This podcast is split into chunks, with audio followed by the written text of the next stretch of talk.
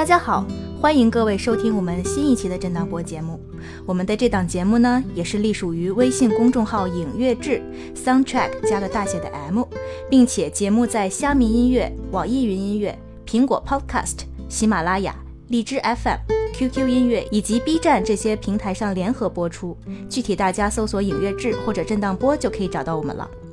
另外，如果你是 Windows Phone 的用户，也可以在我们公号推送的内容中找到订阅链接，提交之后就可以在自带播客 APP 中订阅了。那么大家会可能会发现今天这个开场白的声音不太一样，呃，那么也是非常不好意思，这一次我们的哈利波塞同学和我们的孙新凯同学都因故没有办法来参与。而所以呢，这期只有我 Frank 和失踪多期的肖娘同学来为大家进行这个呃震荡波的节目的音乐的解读。嗯，也是两期没有和大家见面了。那么这次呢，我们就说这一阵子比较火热的一个皮克斯的新动画《Coco》，中文名是《寻梦环游记》。那么这一部呢，大家虽然已经晚了这么多天，不过感觉最近的这个票房也好，还是这个口碑也好，在国内和这个美国，甚至全世界的这个都是非常的火热。呃，那么作为这样一部本身和音乐就非常关有关联的这样的一部以墨西哥亡灵节题材为背景的这样一部作品呢，我觉得它背后的这个。无论是他的这个用的歌曲也好啊，还是这个配乐也好呢，我觉得还是有很多值得我们来聊的东西。嗯，是的。那么我们这次就会以对话的方式来进行这边的讨论。那么首先，我想知道 Frank，你对这个影片有什么大概的印象吗？然后对他的音乐有什么感想？呃，影片本身我觉得还是还是蛮不错的吧，虽然就是就是它的一方面就是这种。对于异世界的这种塑造能力，就是皮克斯是向来是非常擅长的。包括像这一次的这个亡灵世界呀，之前的什么这个头脑特工队里面的那个那个脑中脑中世界啊，还有各种各样的什么，对吧？他的他对这种异世界的世界观的构造，我觉得是非常非常富有想象力，而且是非常富有艺术性的。这方面我觉得做的很好，但是呢，故事上我觉得还是比较比较套路吧，就是。你看到第一幕就知道后面这个人在后面会做什么样的事情，他真实身份是什么，然后包括会有几次这样几几个反转，我觉得都是意料之内，没有没有任何让我觉得有很惊喜的地方，而且最后到了第三幕就感觉就是一副，呃，我使劲煽情，使劲煽情，你要哭不出来就算我们输的这种感觉，所以我觉得还是怎么说呢？就是说，当然。在今年这一年，我觉得整体动画的质量都不算很高的情况下，算是矮子里面拔将军，还算是比较不错吧。但是和皮克斯，呃之前的这样的一些动画家族比起来，还是有一定的距离的。呃，至于说到配乐的话，我觉得还是，呃，歌曲的话还是还是蛮不错的。但是 j k i n o 的这个音乐方面呢，也就是除了这一股子墨西哥的风味，也没有太多的印象了。啊，其实我的话确实这个影片是有套路的，但是我是被套路的很开心的那种。嗯，我是觉得最近皮克斯近几年的一些作品都是在不停的输出他自己一些不同的价值观，就比如说这次嗯，像影片的一个偶像级别的人物德拉 Cruz，他就会是那种和好莱坞价值观非常相似的一种人，说我们要为我们的理想、我们的音乐梦想不停的前进，我们可以放弃所有的一切，要背水一战。对，就是背水一战的感觉。但是这个影片最后是否定了这样的一个价值观，所以我觉得皮克斯他在这个整体的一个好莱坞的环境里，确实是与众不同的一颗奇葩。还有的就是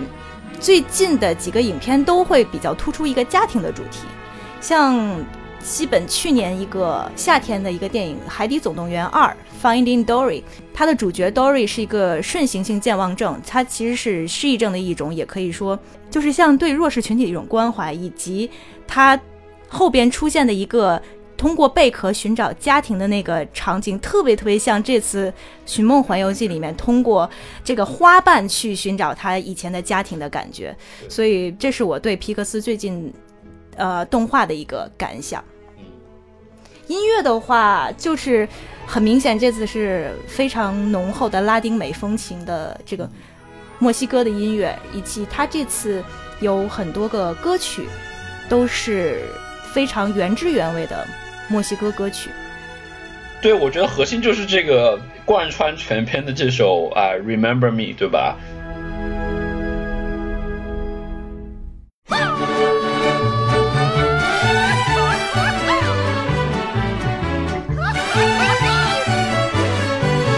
？Remember me,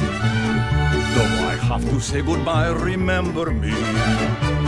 Don't let it make you cry. For even if I'm far away, I hold you in my heart.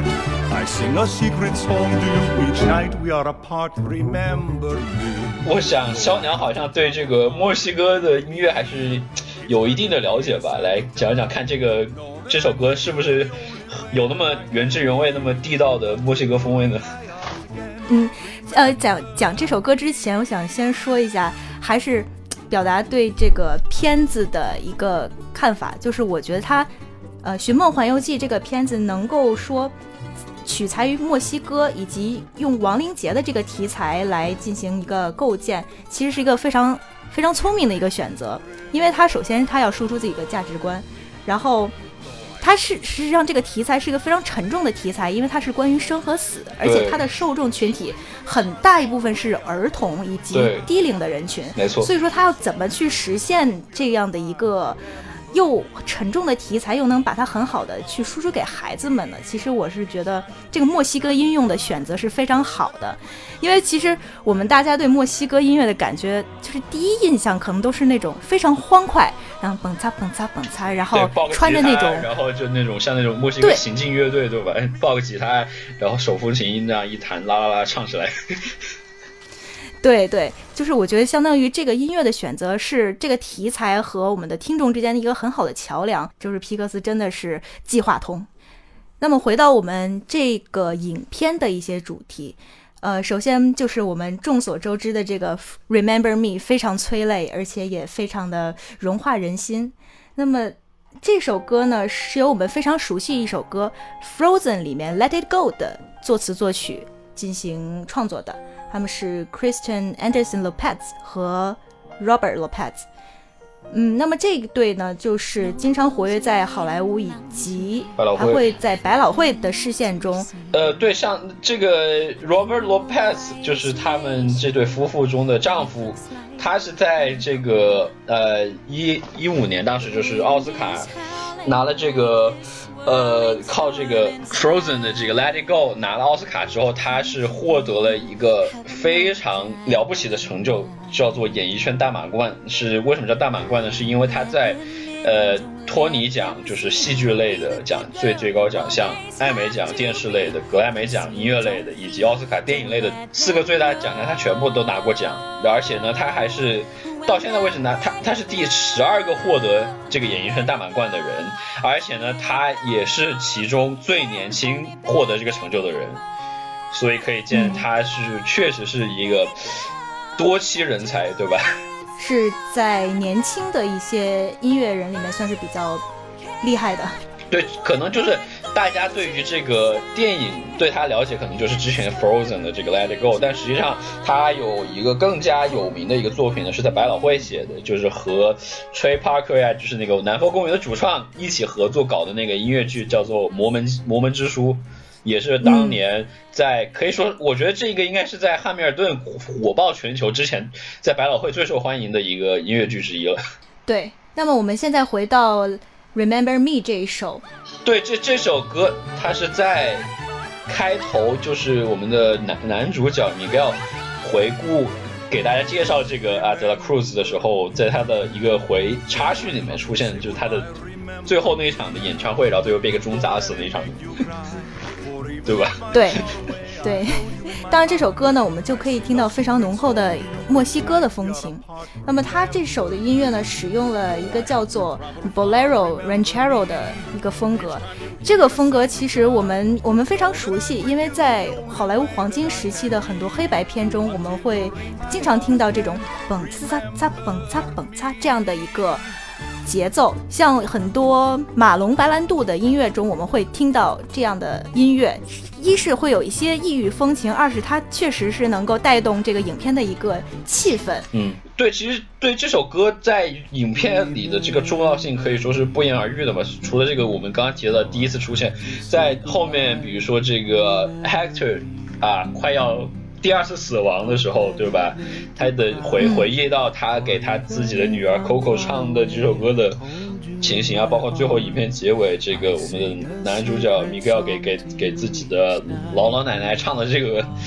呃这个这个情形，对吧？就是几次就是从最开始开头的这种非常呃编。这个配器非常宏大的这样的一个，就像你刚刚说的这种很很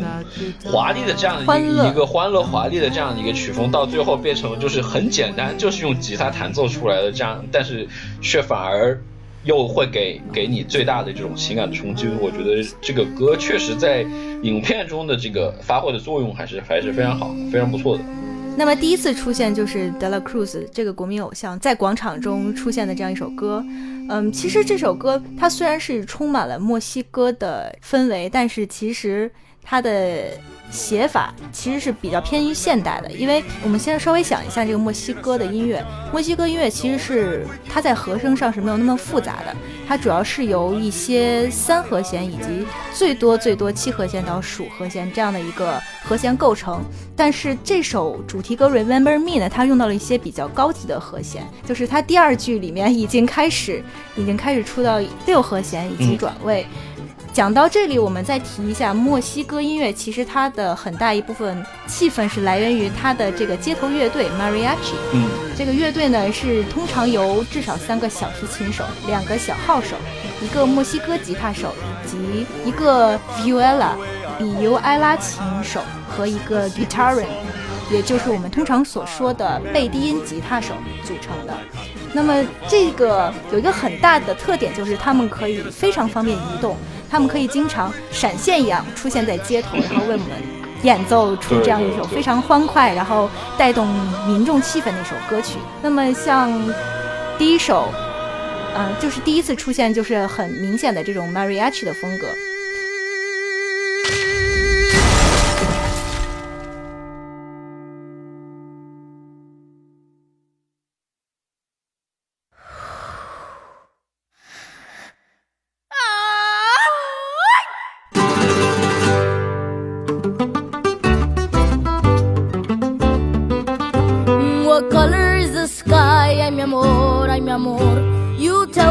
It's red, ay mi amor, ay mi amor. Where should I put my shoes, ay mi amor, ay mi amor? You say put them on your head, ay mi amor, ay mi amor. You make me un poco loco. 那么说完了 Remember Me，我们现在来聚焦到 I'm Poco Loco 这首歌，也就是去参加那个音乐的大赛的那首歌是吧？对他去，终于鼓足勇气。去登上了台，然后深吸一口气，唱出了这样一首非常迷人的歌曲。那么这样的一首歌曲，也是西班牙音乐的一种风格，叫做 Samba Roco。那么这个音乐呢，在中文名我们叫做夏露楚音乐。嗯，它是一种颂乐，它被公认是墨西哥本土风情并且融合了西班牙弗朗明哥的吉他和弦和古典时期黑人的咏唱法的一种音乐风格。对这种风格，我觉得也是非常能够反映就是墨西哥的这种非常多元的文化嘛，对吧？因为它本身就是有这是是最早是作为这种西班牙的殖民地嘛，然后呢也会有这种因为这个奴隶贸易过来的一些黑人呀，带来的这种这种传统的非洲和音乐的文化嘛。以及当然还有这个从这个北边的这个美国过来的一些一些其他的白人的一些音乐，所以所以本身这个音乐，我觉得墨西哥的音乐就是就是这样一个非常大的一个融入。当然可能会西班牙的这种拉丁音乐的影响会比较大一点。对，是这样。其实墨西哥它本身也是相对一些小国比较辽阔的一个国家，它其实在不同地方也有明显不同的音乐。那么主要，当然主流的音乐还是受他们，首先是受他们本地的一些古音乐的影响，像阿斯特坎人，嗯，还有西班牙殖民文化以及西班牙人带来的黑奴的那些文化的影响。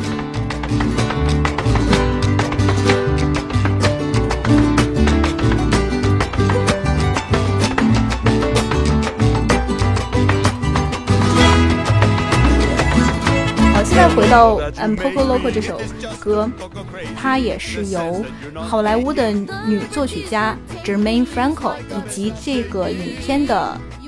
副导演以及编剧 Adrian Molina 来共同创作的。呃，Jermaine Franco，他可能多数人呃并不知道他的名字，不过他其实是在呃这个配乐好莱坞的配乐界还算是呃打拼了不止很长时间的。他包括之前是经常和这个 John Paul 一起给他做这个配器师啊，包括他参与了像这个闪电狗啊，这个这个呃呃里约大冒险啊，又是一个带带点这种拉丁风格的片是吧？还有像这个呃嗯这个驯龙记啊这些系列啊，他都是做过他的这个配器。然后呢，在这个包括他甚至还给另外一个同样也是以这种墨西哥文化背景为这个的这个动画片《Book of Life》，他也是参与了写这个填充配乐和配器的工作。那么就是通过看他的 IMDB，我们也发现他是一个很新进的一个多期的配乐师。然后他参与的一些项目也都是多半和一些融合了民族音乐的一些嗯风格有关系。嗯。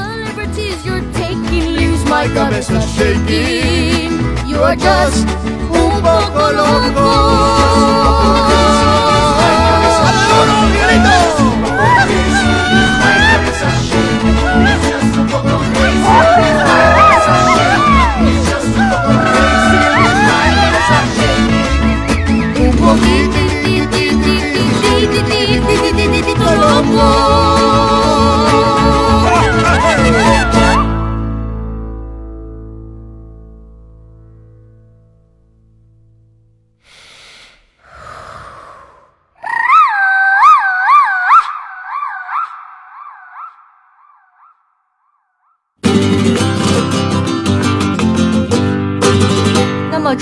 首《I'm Poco Loco》的歌曲呢，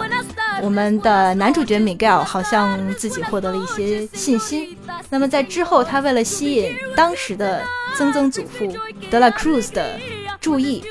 他自己唱了一首歌叫《The World Is Me Familia》。那么这个，那么这个歌曲的风格叫做 Huapango。这个风格呢，就是我们跳着高跟鞋踢踏舞，在二拍子和三拍子之间不停的转换。那么在这首歌曲里面呢，我们会听到它先由三拍子开头，蹦恰恰，蹦恰恰。然后到后面慢慢的转成了二拍子，我们神不知鬼鬼不觉的就发现我们开始变成了蹦擦蹦擦蹦擦。这种风格呢，一般来说是会被一对情侣来演演绎的。那么具体在影片中，我们很有意思的看到，呃，Miguel 在弹唱的同时，大屏幕上出现了 De La Cruz 的影片的弹唱，所以。对，尤其最后他们还有一个小小的和声高潮，这是一个非常有意思的演技。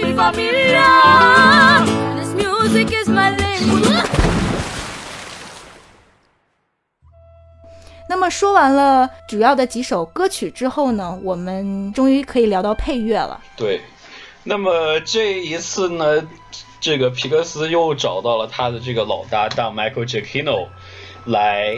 为他们的这样的一部新的动画片来配乐。呃，不不过，虽然这个 gknow 之前和皮克斯合作非常多次，比如说像最最早的这个 Incredibles 对吧？这个超人总动员，以及后面的这个美食总动员。以及这个《飞屋环游记》，对吧？大家看到这个皮克斯翻译，就要么《总动员》，要么《环游记 》。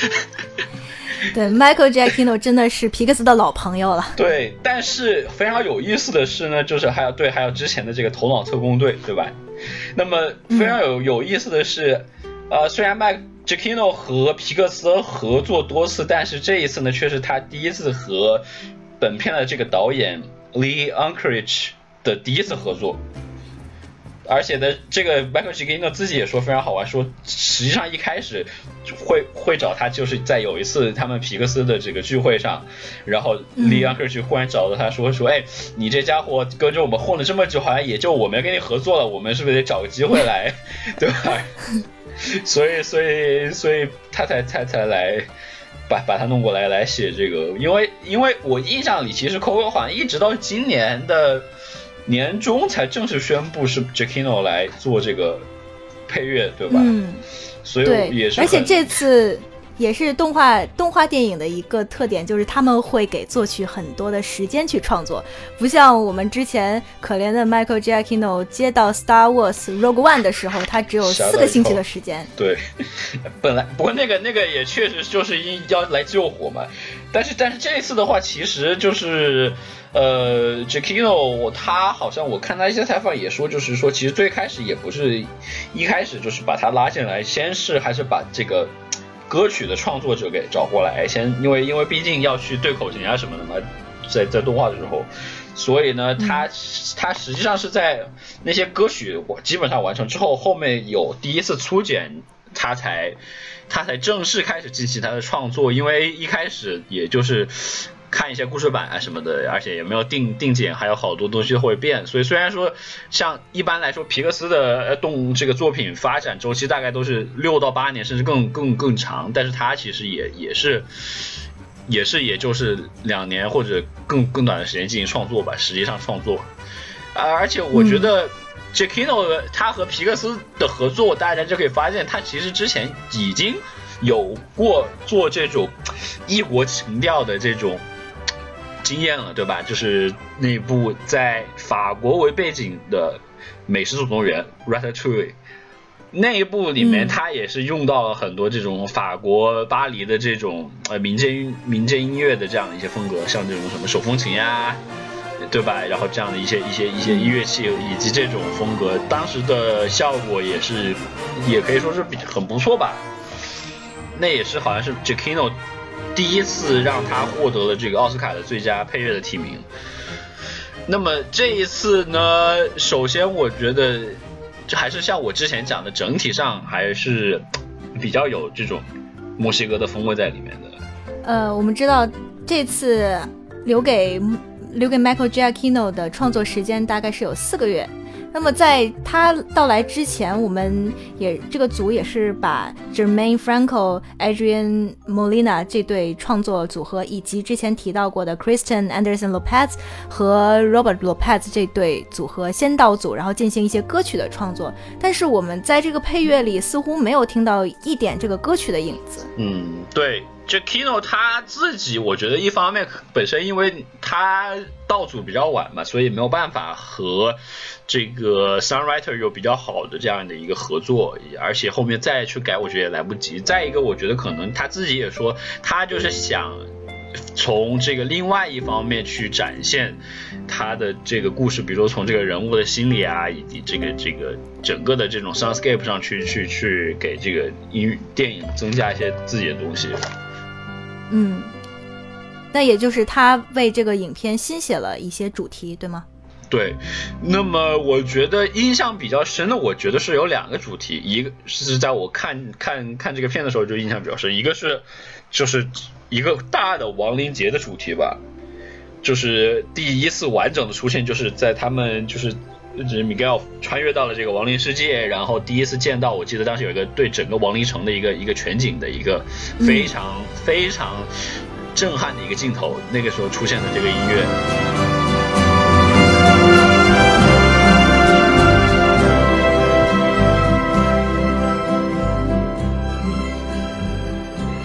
对，好像有一点异域风情，也是。对，那个我觉得就是一个很非非常典型的，像这种墨西哥的风格，这样一个小号一出来啊，然后这个吉他的和弦啊，这样的，这个而且这个是在影片贯穿，我觉得就是一直都会出现的。然后再还有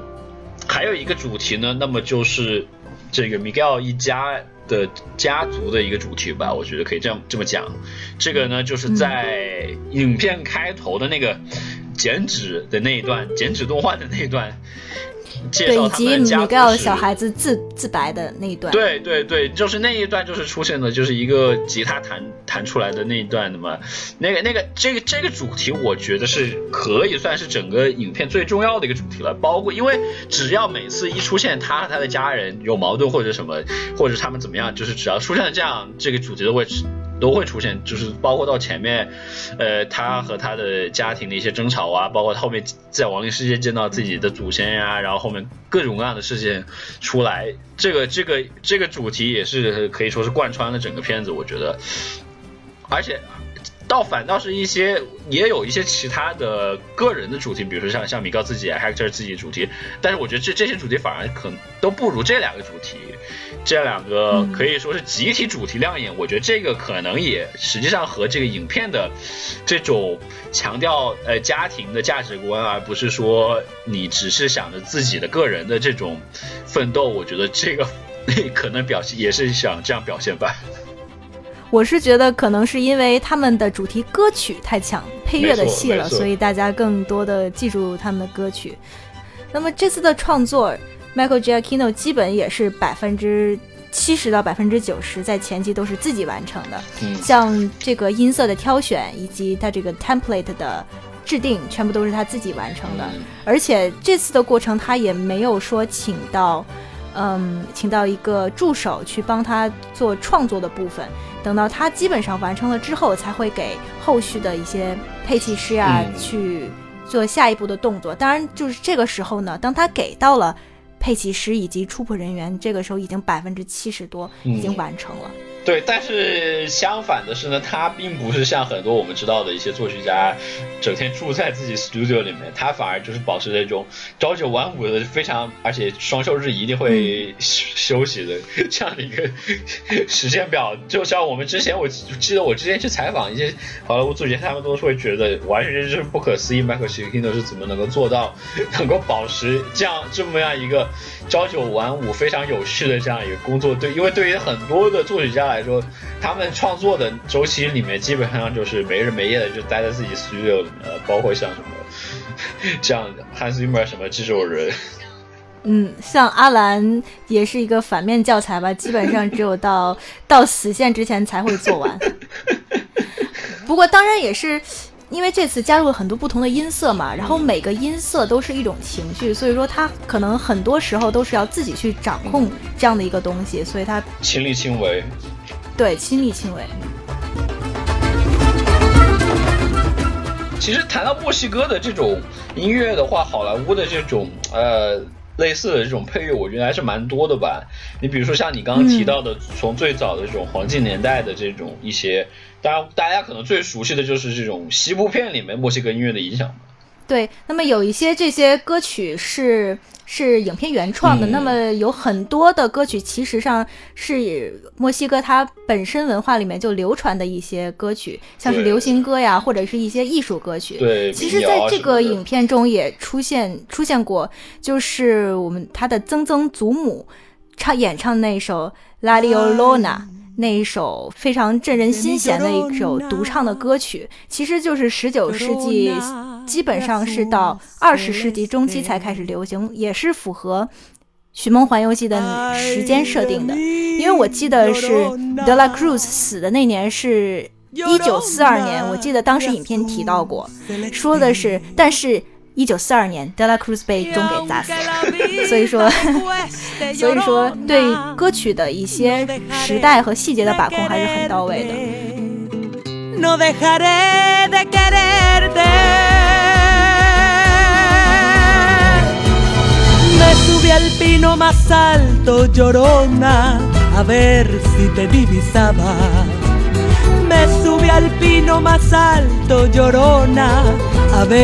No dejaré de quererte. Me subí al pino más alto, llorona, a ver si te divisaba. Me subí al pino más alto, llorona, a ver si te divisaba. Como el pino era tierno, llorona, al verme llorar lloraba. Como el pino era tierno, llorona, al verme llorar lloraba. 那么 Frank，你对这方面有什么感想？嗯，皮克斯嘛，他对于这种细节的控制，我觉得还是没有没有话说的。包括他他们为了采风嘛，他的这个 songwriter 全部都是专门去了一趟墨西哥来感受当地的这种音乐文化的气氛嘛。呃，不过 Jackino 好像因为他就是要为为这个星星战去救火，所以就没有去，导致了。对，所以所以当时只有刚刚我们说洛佩兹夫妇啊，还有包括那个 Franco 啊，他们这些人都都去了墨西哥去进行采风，而且就像就像迪士尼在之前那个 Frozen 也是嘛，专门跑到这个北欧去，甚至专门跑到这种冰冰砖的旅馆去看他们的这种设计。我觉得这个这个都是对于好莱坞的这种这样的一些 studio 来说，还是这些方面都是可以说做的非常专业的。但是我们回过头来讲音乐吧，我觉得还是。其实像像这一次，我觉得怎么说呢？就是好莱坞的这种墨西哥的音音乐，大家最熟悉的当然就是在西部片里面出现的嘛。最早我觉得就是那个印象比较深，就是 Dimitri Tiomkin 他给那个 Howard Hawks 那部呃影片《Real Bravo》，中文翻译叫《赤胆屠龙》，呃，一个非常典型的这种呃好莱坞的这种西部片，他在里面是创作了一首。呃，这个小号的独奏叫做《Diegula》，就是意思呢叫做招魂曲。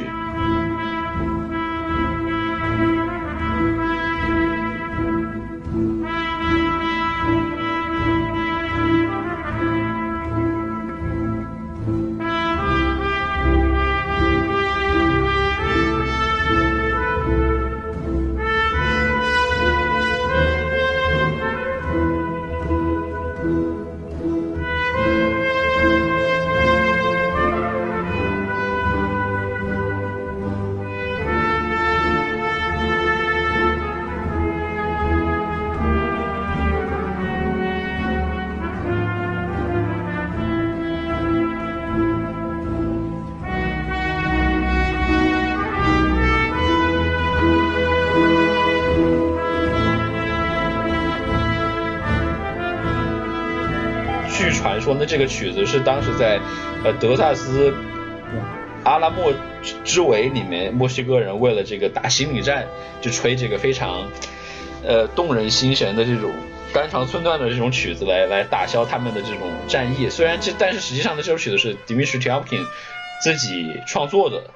而且这首曲子就是很典型的这种呃墨西哥的这种小号一听就是感觉非常沧桑的这种感觉。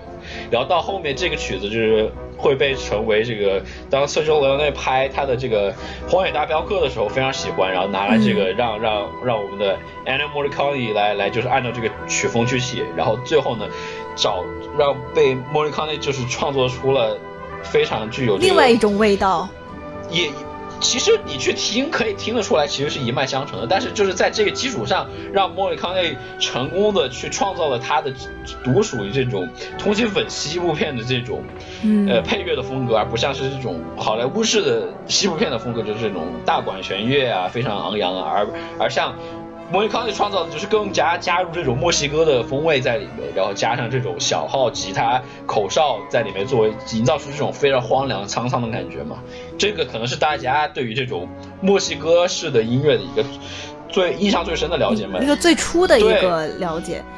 它主要也是由这个意大利的作曲家 Morricone 的一个加工之后，也会产生了一些比较奇妙的碰撞，然后产生了一种比较新的，也就是说我们之前所熟悉的通心粉的音乐风格的一种原型。对，那么到到后面可能大家更熟悉的就是像这个 James Horner 写的那个呃佐罗传奇的那个音乐嘛，也是，但是那个我觉得还是更加偏向于 James Horner 自己个人的风格，而加入了一些像这种你刚刚说这种节奏型啊也好啊，这种乐器也好啊，然后加进来的这种点缀，但是那部作品我感觉还是就是整体上还是。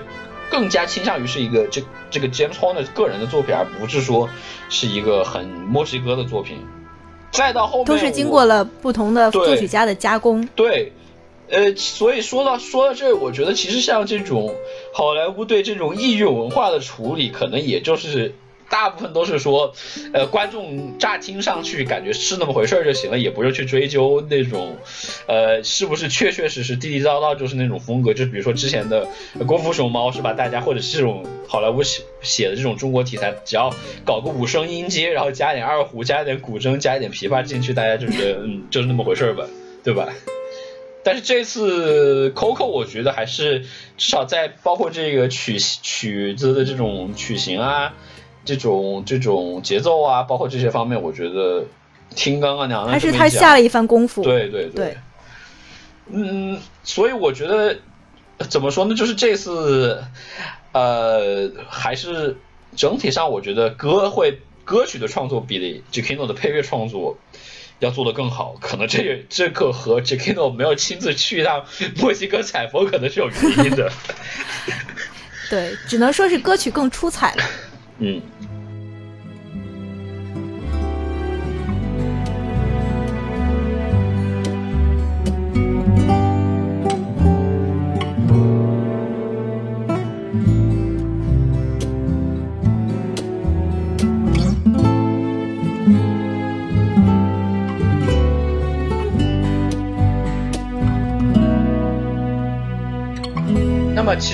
在前两年的时候，就有一部基本上是墨西哥班底创作的，呃，同样是以亡灵节为背景的一个动画片，叫做《The Book of Life》，呃，生命之书。那么在在这一部里面找的是 Gustavo Santaolalla 这样一个作曲家来创作配乐的，呃，他是之前靠这个断背山和图内塔是两次背靠背获得了这个呃奥斯卡的最佳配乐奖。呃，而他自己本身听这个名字就知道，他是阿根廷长大，然后多次和这个墨西哥、智利的导演合作，可以说是非常呃根正苗红的这么一个拉丁派的拉丁曲派的这种作曲家嘛，对吧？而且他本身自己也是吉他大师，弹了一首非常好的吉他，不像这一次 j a k i n o 就是以钢琴创作为主，虽然吉他会弹，但是也就 不怎么地嘛。据说他是为了这个影片学了很久的吉他，嗯，然后再进行创作的。但是如果你们看过那一部电影或者听过他的原声的话，会发现实际上那部他的里面的很多歌曲反确实是这种墨西哥非常纯正的风味，但是他的古萨布萨拉创作的器乐的配乐方面呢，反而是没有那么去强调墨西哥的这种元素在里面。所以我觉得这可能是就是说呃。由于他们自己的这种自己人的创作，会反而会比较有信心，不会说遭到说，哎，你们这个是在搞 cultural appropriation 这种文化挪用的这种嫌疑嘛，对吧？所以他们反而自己会有信心，我们爱怎么来怎么来，对吧？所以，嗯，所以这种我觉得也可以体现出这种呃不同文化视角对于同样的一种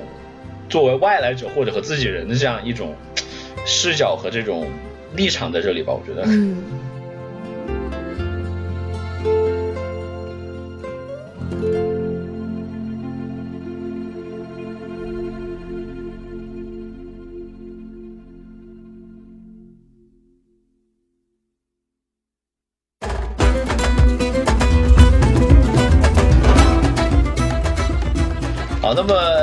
这么多，我相信大家对这一次的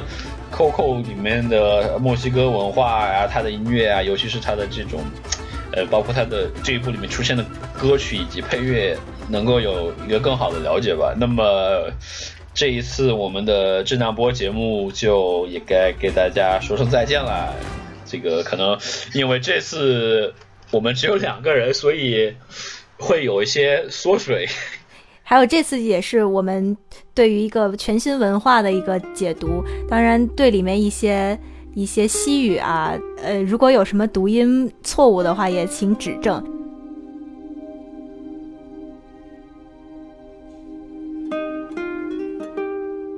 最后，我们这档节目呢，也是隶属于微信公众号“影乐志 ”，Soundtrack 加个大写的 M，并且节目在虾米音乐、网易云音乐、苹果 Podcast、喜马拉雅、荔枝 FM、QQ 音乐以及 B 站这些平台上联合播出。具体大家搜索“影乐志”或者“震荡波”就可以找到我们了。